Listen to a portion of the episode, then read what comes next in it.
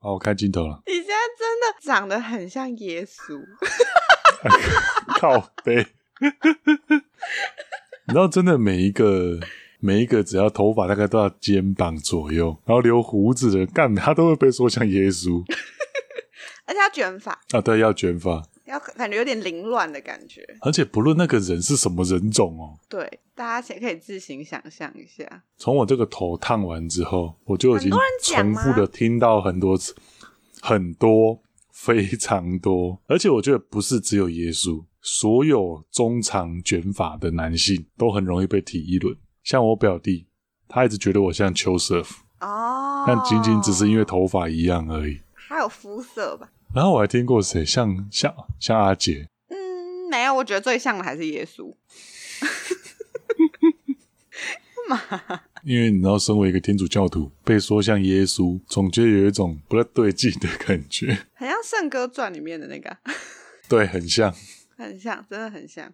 你还记得开头是什么吗？我记得。你知道我今天上班的时候想说，啊，看今晚要录音，啊，我们开头是什么？我那边想半天想不起来。你真的很夸张哎！我讲讲看嘛，我讲讲看。欢迎来到下班自由室，我是彼得，我是婕妤，对吧？我有讲对吧？记得了，你终于记得了。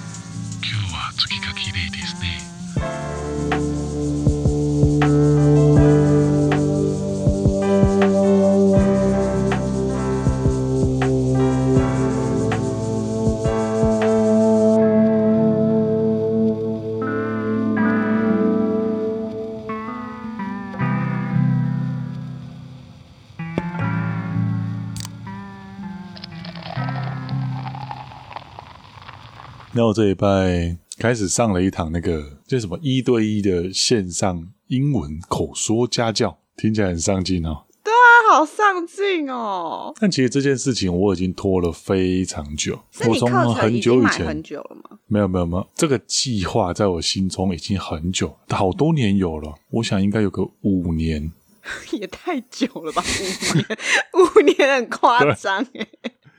差不多，这个计划在我心里有五年左右。然后，其实我甚至他有可能会再继续拖下去，而只是我想说，因为我这个人就这样，我会一件事情计划在心里，一直缺一个关键动力去做它。只是我会把功课都做齐，然后会在某个 moment 忽然间下定决心，花了一堆钱去买什么东西。比如说我效果器，我吉他效果器很多是这样，有有时候一颗两三千块是基本，嗯。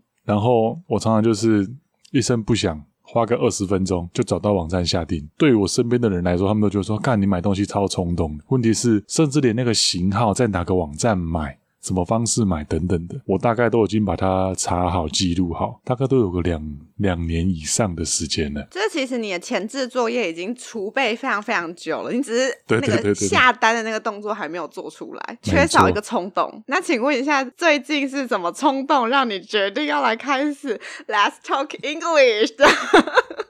我最近呢，就是又有一个觉得好像东西拖很久，最近有点空，好像应该来研究一下。你知道到研究一下程度而已。然后呢，打开我的网站，然后他们挑老师，一个一个挑，一个挑。然后后来看到一个，他写说，呃，提供你的需求，看老师是否符合。然后我想说，应该会是一个类似像心理测验一样，我就填一填，填一填，填完之后，它自动会有答案，然后比对。然后看我可能跟老师零到一百有几分的 match，大概像这种东西，然后我就很认真的填，因为都是选择题嘛。然后填完之后我送出，然后看到系统显示已帮你向老师询问。我操干，原来那是真的问题，send 给老师。你就这样被赢了。然后老师马上没隔五分钟吧，马上就回我，然后很积极的跟我说：“那看什么时候有空，我们来上一个那个体验课程。”然后我想说：“哎，看看看怎么办？”我本来没有想说这么快要上。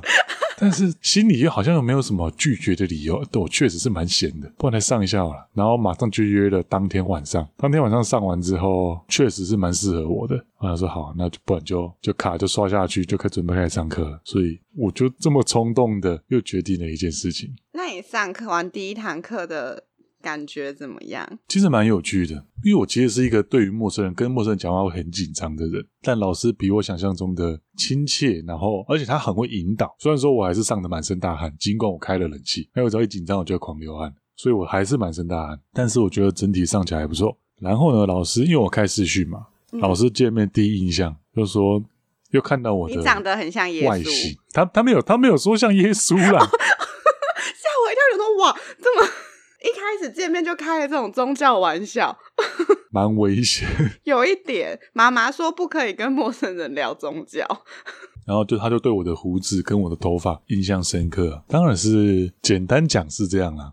不过他当时说的是“哦，you are handsome”。OK，我觉得这一段我们就剪掉。你不过就是想要说老师说你很帅而已，再次证明了。彼得就是个帅哥，难怪会有偶 帅哥病，偶包那么重，连第一次见面的英文老师都说：“哇，You are so handsome。”不过我英文老师蛮帅的，真的假的？他是一个印度人啊，oh. 而且我其实我觉得我选他是，我选他是一个很白目的动机，因为我的客人很多都是。我的客户啦，绝大多数都是外国人，嗯，所以也是因为跟他们沟通蛮有障碍的，我才想要上这个课。然后呢，里面让我最痛苦的，因为其实听都还好，但有一位客人他是印度人，他的 English。印度的 English 口音非常重，甚至连他们自己的外国人，或者是我们台湾的他们公司的人都有时候都会听不太懂他到底在说什么。然后我当时挑我这个老师，也是看到他是印度人。然后要看他标榜的标准口音，我就觉得很有趣。心里就是心里就是觉得说，拿客人的事情跟他聊，应该会蛮好笑的。就只是因为这种动机而已，我就点下去。没事啊，但至少就是一个让自己更进步，在这闲暇时间增进自己的一个很好的方法。我不知道我要怎么安慰你啊，反正你这人本来做很多事情的动机都不太单纯。好像没什么好，什么不太单纯，把他拉回来的。嗯，你就是一个这么卑劣的人，卑劣的 handsome boy。哇，听起来很坏。那你这一拜还好吗？我要控诉彼得。干嘛？自从彼得某一天告诉了我他家很多很多小蜘蛛，然后他还巨细靡遗的跟我说，那个蜘蛛他今天看到了 A 蜘蛛。明天看到了 B 蜘蛛，我就说哈，你怎么分辨出来那个蜘蛛是 A 还是 B？而且是那种很小很小那种蜘蛛。他就跟我说没有，品种不一样，颜色不一样啊。我就哈，然后他就开始每天一大每天晚上要是。反正因为我早上才看讯息，然后早上的第一封讯息呢，一定就是彼得拍了他们家蜘蛛宝贝，他们是蜘蛛宝贝的照片给我看。没错，但我真的认真看了几张，哎，他们真的长得不一样，嗯哼，是肉眼可辨别的不一样，但是需要就是因为照片它不会动，但是我想它应该会在你的房间爬来爬去，我不太确定它会爬来爬去的时候，我可不可以辨别你们家的蜘蛛宝贝们？我告诉你，什么叫做什么叫做疯。我要拍他的时候，他他都会停下来让我拍了。你跟你们家蜘蛛宝贝有对话？哎、欸，你的灵魂动物应该要是蜘蛛啊。可是我小时候超怕蜘蛛的。哎、欸，可是哎、欸，我觉得灵魂动物是蜘蛛，蛮符合你的，不知道为什么。蜘蛛可以算是灵魂动物吗？可以吧？我记得蜘蛛有在那个有在那个 exception 里面，就是他他说他说不能是昆虫，但是可以是蜘蛛。我觉得你蛮适合蜘蛛的耶。为什么？手长脚长，有点像蜘蛛爷爷。锅炉爷爷，锅炉爷爷，大家应该知道我在讲谁吧？就是《神隐少女》里面那个锅炉爷爷，我一直以为他叫蜘蛛爷爷，怎么办？我好没礼貌，你完全搞错了。可是他就是蜘蛛啊，手长脚长的，然后戴了一个圆圆的眼镜，然后留胡子。但我有头发，你把头发绑起来，看起来就像没有一样啊。我可能是二十几岁的他了，二十几，你是锅炉哥哥。而且你知道我 Instagram 的照片也是放锅炉爷爷吗？对啊，我的天哪！你的灵魂动物就是蜘蛛了。为什么你要擅自帮我改灵魂动物？谁准你是什么铁巨人？你就是蜘蛛啊！你看，连你的房间都这么多蜘蛛跟你对话，然后他们还会停下来跟你拍照，你还说他们是蜘蛛宝贝。而且，哦哦，我跟大家讲，我跟他 讲，彼得除了会跟他们对话之外，他还说他们是小猪，每天都有不一样的小猪来找他玩。天哪！对，哎、欸，我真的会跟他们讲话，我也不知道为什么。就比如说，因为我房，其实其实大家一般人家里有什么奇怪的虫虫，基本上都是很正常的事。常见的什么蚊子的，我我肯定会打死它。蜘蛛，因为我跟啊，干这样讲，其实我跟蜘蛛有一段渊源。你看，这是一件非常小的事情。那在我大学的时候吧，因为我们学校是在山上，所以很多树其实会伸到机车道上。所以它会从上面掉下来。然后有一次我骑车的时候，就有一只那种，就是你们知道，蜘蛛有的是会结网的，那有的是不会结网的。那它不会结网的捕食方式，就是在在树丛之间用跳的，然后去抓抓其他昆虫来吃。然后那一种就是不会结网的蜘蛛，它就掉到我手上。我想说，因为我知道那种东西它也不会咬人，然后我就觉得蛮有趣的，我就没有管它，想说反正等下我骑骑车骑的。它就会被风吹掉，结果它就这样跟着你回家了。它不只是跟着我回家，因为风会吹，所以它咬住我的手，它就咬在我的手上面，避免被风吹走。而且其实会有一点痛。它咬住我的时候，那感觉就让我想到我很久很久以前，我好像是去忘忘记去哪个海边的。你有让海胆爬在手上过吗？没有。你知道海胆爬在手上的感觉就很像。海胆不是很多刺吗？对，然后它会从那个刺中间伸出小小的那个管足，非常小，大概比头发粗一点而已。然后 婕妤现在在镜头另外一边干呕，然后它会伸出那个管足，吸在你的手上，然后会在你手上滚动。我知道，我有被海星爬过，感觉差不多吗？应该差不多，就是因为海星比较大。对，但是它会有很多很多触手，然后就会这样划过你的手，这样子有点吸住的感觉。对对对对对。不是海胆也是跟也是跟跟那感觉一样，不是太舒适，但是是啊是啊，我觉得不舒适，你觉得很舒适是不是？我就跟你说，我当下蛮喜欢的。我就跟你说，蜘蛛就是你的灵魂动物，所以你被蜘蛛咬的时候，你也觉得舒适，就那个感觉让我想起海胆的感觉。然后你觉得舒适？我觉得蛮可爱的。他就在那一刻跟你缔结了关系。你有看过？你有看《阿凡达》吗？有。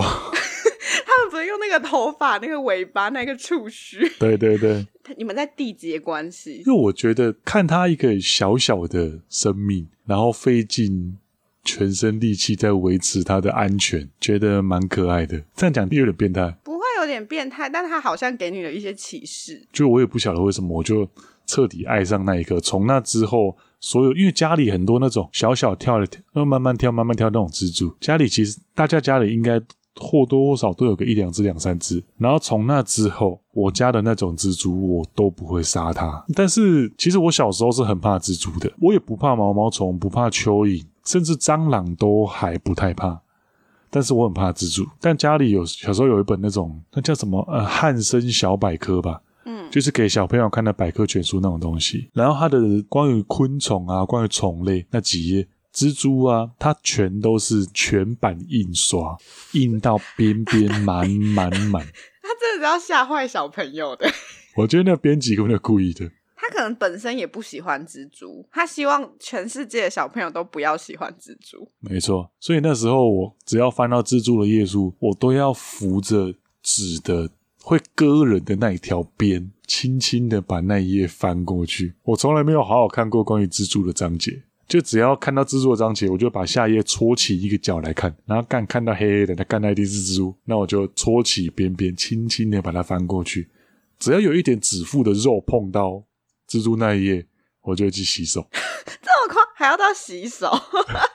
对，我就觉得很恶心。但是自从蜘蛛咬到手上那件事情发生之后，家里的蜘蛛我就都不杀。当然，它有时候在我的。生活范围的时候，我真的会，比如说我回到家下班了，我会跟他打招呼，我说嗨，或者是我会叫他，我真的会叫他小猪。那比如说他在我的生活范，他在在在我椅子上的时候，我真的会叫他走开。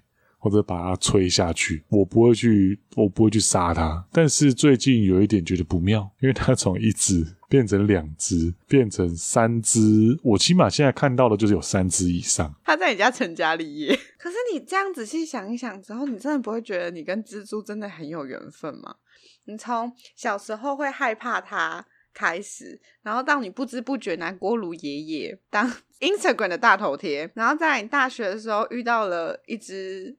蜘蛛让你重新的再爱上了解它，爱上它，然后再到你搬来这个地方之后，你与非常非常多的小猪相遇了，住在一起。对，而且你还帮他们命名为小猪，嗯，你给了他们一个新的身份。你不觉得小猪听起来很可爱吗？你跟小王子有什么差别？还是你自以为自己是小王子？并没有，因为小王子是对特定的一只狐狸，我但我是我们家的蜘蛛，我都统称小猪。你比较贪心啊？有点不太一样，不是我比较懒惰。Oh, 我懒得一只一只取了，不过有一说就是，好像对动物，你把它取了名字之后，你们的关系就有一点，就会有一点不一样。所以我就说啦，它就是你的灵魂动物。你现在在上演真，就是在我身边上演了我的蜘蛛宝贝，人家是我的章鱼老师，你是我的蜘蛛宝贝，而且莫名，我不晓得我会从他身上学到什么。我不知道，而且莫名其妙，我觉得，因为你 全部都串在一起嘞，你不觉得蜘蛛跟史莱哲林的形象也很符合吗？其实好像是。对啊，然后你还会跟他说话，就跟史莱哲林人会跟蛇说话一样。我们其实在建构一个很大的世界观呢，啊、我们把每一集都串在一起了。天哪，哇哇！我们其实听众嘛，其实我们都是在为后面埋伏笔啦。都在塞梗是不是？对，我们都在铺梗。我们其实是一个奇幻的小说，这是我们的世界观。下班自由式世界观。所以我这一趴就是到我的角色是跟蜘蛛有关。对，好，您锅炉爷爷，锅炉大哥。不过你都没有那种帮身边的动物或者甚至是什么东西取名字的经验吗？你知道我身边其实很多娃娃吗？呃哼，对，我去过你家嘛，我当然知道。对啊。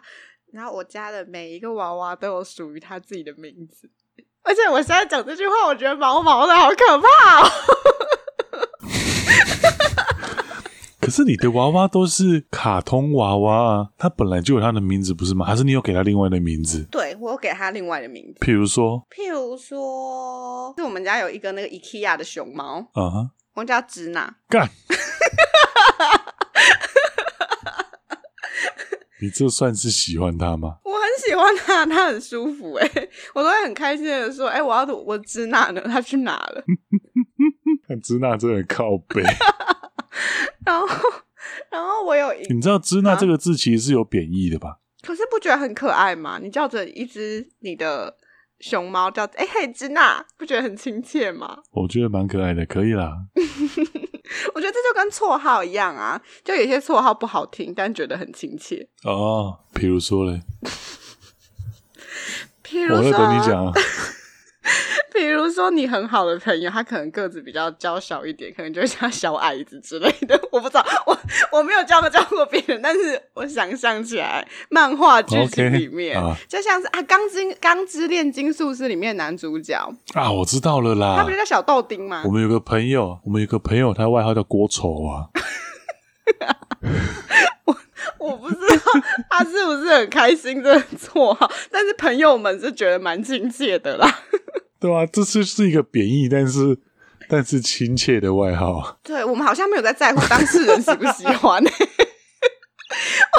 我才不在乎他喜不喜欢呢、欸。突然觉得我们这样子有一点过分。不会啊，但我觉得就是你怎么去叫一个人，就像你叫你的小猪宝贝一样，就是你怎么叫他，就是代表你这个人对这个人的认同吗？就是一个你会为他取一个名字，代表你真的。他在你心里有一个一对一定的地位位置，我自己讲起来自己觉得很心虚。看，听起来很合理。问题是我们前面紫色的是一群蜘蛛，但是这是真的啊！不过确实是了，你会提到他，你会想起他，就算他只是一群蜘蛛。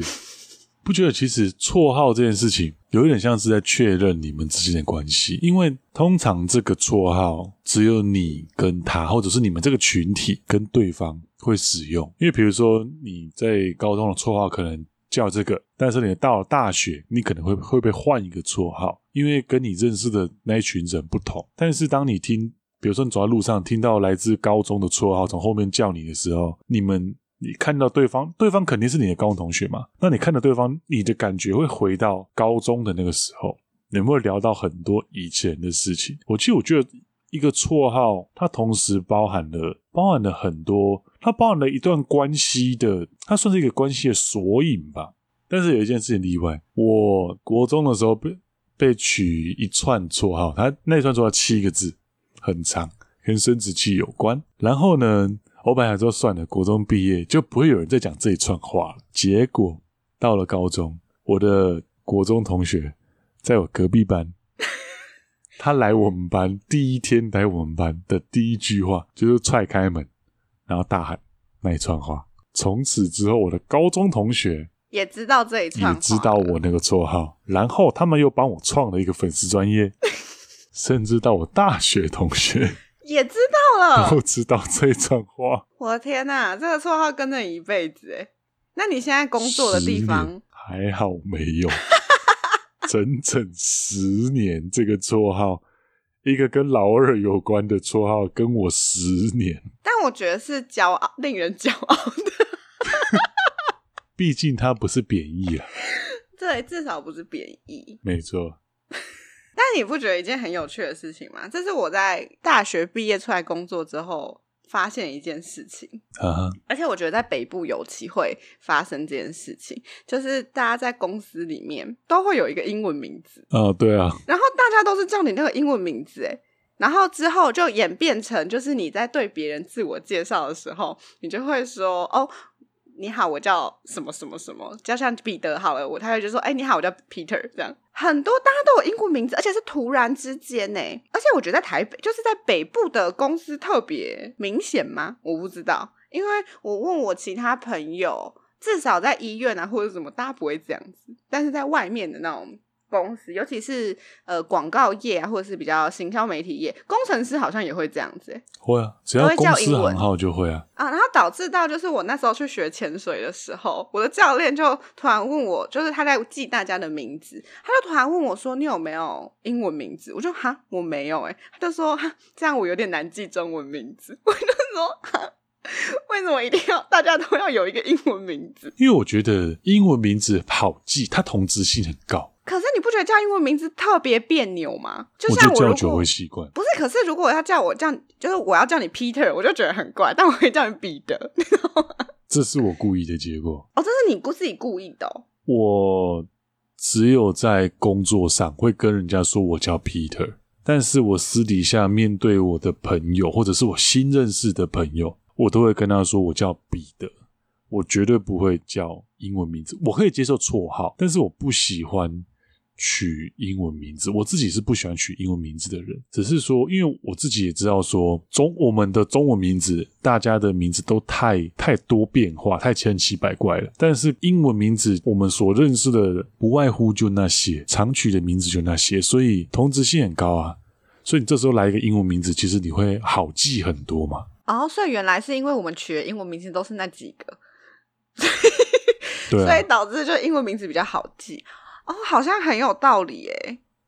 可是你就不会同时认识很多个 Peter，同时认识很多个 May，同时都有一个 Amy。会啊，绝对会啊。尤其是我姓潘嘛，嗯，Peter Pan，我们公司至少有 起码有十个以上，十个以上的 Peter Pan。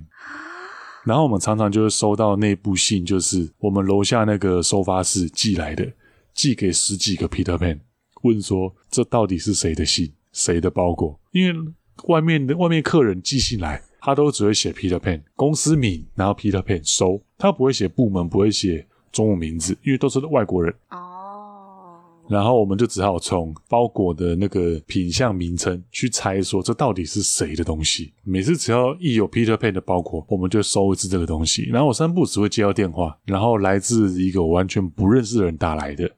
Peter 都跟我说，Peter 那个我们东西怎样怎样怎样怎样，但是我一听那不是我工作内容，我说，请问你是要找某某部门的 Peter 吗？他说不是，诶，才发现干员他打错电话。我们我一天到晚都发生这种事情。那我可以冒昧请问一件事情吗？那你的第一堂英文课，你们自我介绍的时候你就说你是 Peter 吗？我还是跟他说我是 Peter。你终于接受了 Peter 这个名字了。你知道，各位，彼得在我认识他的时候，他其实一不叫彼得，他不叫 Peter，他的英文名字，他坚称他的英文名字叫 Charlie，然后我们一直说不对，啊、你就是彼得潘，你怎么可以叫 Charlie？然后他到大学之后，他终于认清自己了，他发现他自己是个长不大的孩子，他就才终于，终于。发自内心的认同了自己叫 Peter 这件事情。我从幼稚园开始就叫 Charlie，因为我们幼稚园是上双语幼稚园。不是啊，但是因为你幼稚园你是被人家命名，你知道吗？你现在是发自内心的接受自己叫 Peter，是你自己接受。我幼稚园叫 Charlie，我国小我说我没有英文名字，老师也帮我起 Charlie，我刚就想起 Charlie。看你多么不喜欢这个名字，然后我国小去上了英文安亲班，老师问我叫什么名字，我很记，我深深记得，我故意跟我故意不跟他说我叫 Charlie，结果他还是帮我取 Charlie，连续三次我被叫 Charlie，我想说好吧，那那我应该就是叫 Charlie，我可能某些特质适合 Charlie 这个名字。殊不知到了高中认识你们这些人，每个人都说你姓潘，你就应该叫彼得潘呢、啊。那刚好因为我国中的时候，我们的英文课老师是外国人，嗯、然后班上两个 Charlie，他不会分，所以他就擅自帮我说，那 因为他知道我们台湾人的英文名字都是跟绰号一样的存在而已。他说那不然我就帮你取名叫 Peter Pan。所以其实 Peter Pan 这个名字是从国中那时候才开始的，但到大学才定型。这就是你的选择，你就是比较喜欢 Peter。你接受了觉得 Peter Pan 蛮酷的、啊，哎、欸，跟人家自我介绍的时候，跟他都会说，哎、欸，原来你就是小，你是小飞侠那个彼得潘吗？这时候话题就会打开啦，从命名开始交朋友，不错吧？你真的蛮重的。就说你有，你是一个长不大的小孩吧？没关系啊，可是我觉得绰这种接近绰号的东西，自己开心喜欢就好了，又没关系。我觉得很好，就你终于真衷心的承认自己叫 Peter Pan 了，我真的是衷心的为你感到开心。好，以后请大家叫我 Peter 或彼得就可以了，不用再叫我 Charlie 了。大家还是可以继续叫我婕妤哦。好了，那你今天要推荐什么？好，我今天要来推荐一个日剧。这个日剧的名字真的超难念的，我每次都必须要认真的搜寻了一下，我才知道它到底叫什么。这个日剧叫做《大豆田永久子与三位前夫》，是不是很难？再念一次，慢一点念。我相信听众绝对没听懂。与三位前夫，真的假？你好，断句把它断清楚一点。来，好，我要再。